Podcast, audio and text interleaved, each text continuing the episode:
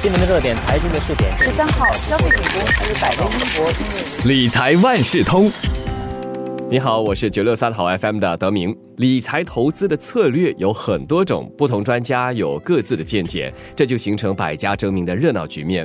而人们长期争论不休，有人支持，也有人反对的其中一项呢，就是买定投余的策略。什么是买定投余呢？英语它称为 buy term and invest the rest。指的就是不把钱投入保费比较贵的人寿保险，而是购买比较便宜的定期险，然后将省下来的钱呢用在投资上。这种投资策略其实也存在着一定的风险。这个投资策略适合哪些人？这一期的理财万事通，我们邀请华为媒体集团新闻中心财经新闻高级记者刘崇瑜为我们深入分析买定投余的策略。其实听起来是一举两得，对吧？既可以买到保险，还有剩余的钱用来投资。那么为什么事到如今还有这么多人争论不休呢？主张买定期保险，然后把剩余的钱拿去投资的人，一般会认为人寿保险的保费太贵了，他们宁可把火力都放在投资，然后选择比较短期间性的定期保险来做保护层。如果买定期保险，就好像是租房子。那么人寿保险那就是买房子了。主张买人寿保险的人一般觉得这是一劳永逸的一个做法。同时间，限期缴费的人寿保险就是 limited payment whole life plan。一旦付完了所有的保费，就好像已经还清房贷的房子，不仅可以继续享用它的保护层，同时间它本身还会继续增值。因此，买定投余的人跟主张买人寿保险的人，因为立场不一样，就一直的争论不休了。那么，说到这买定投余策略的性质，是不是也意味着只有一些特定群体比较适合采用这个策略？其实没有所谓的适合或不适合，完全需要看个人的需要跟情况来确定。刚刚踏入社会工作的人，如果说他们的资金比较有限，又急于去争取。投资的回报率，那他们可能就会倾向于买定投于这样的一个策略。同时间，投资经验非常丰富的人，可能觉得自己投资回报可以取到他满意的那个程度，或者说他可以非常稳定，所以呢，他将来的自己的投资回报足以。充当自己的保护层，那就可能不需要人寿保险了。但要注意的是，买定投余并不是毫无条件，它背后其实背负着很多的假设性情况。那么听起来，也就是这买定投余的策略，似乎比较适合那些初踏进社会的年轻人，还有那些有经验的投资者了。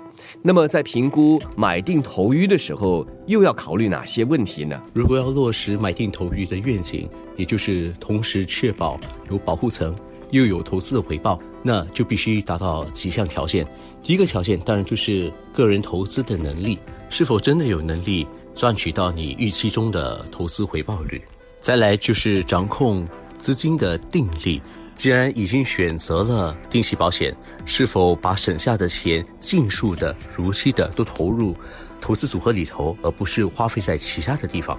第三是偿还保费的能力。虽然定期保险比较便宜，但是因为它有期限性，它必须在期满的时候续约，每回续约都会根据投保人当时的年龄再调高保费。由于这种保单并没有现金值，在还了很多年之后，假设你突然间忘记去还这个保费，或者说还不起当时的那个保费的话，一旦断保就会形成一种保障缺口。最后，定期保险并非长远之计，它终究会结束。既然没有定期保险的保护层，你必须从你的投资额里头挪出一笔钱，取代这笔定期保险，作为自己给自己的保护层。提到买定投余，我们也不得不谈到最能体现这种投资策略的投资连结保单，也就是 investment linked policy。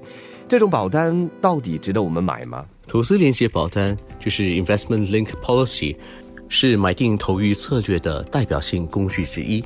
如果真的要考虑用这个工具的话，那年轻人比较适合，因为年轻人的死亡险就是 mortality insurance 和疾病险 morbidity insurance 都比较低，也就是说投进去的保费绝大部分在年轻的时候会挪去做投资用途，依然可以享受到不错的保护层。但是随着年龄的增长，死亡险和疾病险的费用就会逐年的升高。如果你还的保费依旧没有提高的话，那你是说越来越少部分会挪去作为投资用途。同时，死亡险和疾病险的费用会在五十五岁到六十五岁之间开始飙升，极有可能超出你定时给的保费。也就是说，你的保费非但没有一分一毫会进入投资，它反而得向你的投资额里头去扣除一些投资单位，以补足你保费上面的不足。究竟会不会发生这样的情况？得回到你自己个人的保单，然后再跟你的保险经纪去商谈，到底到时候会不会有这样的情况出现？今天的理财万事通，我们邀请华文媒体集团新闻中心财经新闻高级记者刘崇瑜为我们解说买定投鱼这个策略概念。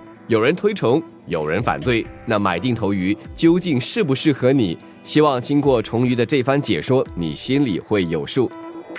理财万事通每期提供你最需要知道的理财与财经知识。如果你想了解更多，可以到早报的 SG 搜索“联合早报财经专栏理财简囊”。我是九六三好 FM 的德明，我们下期再见。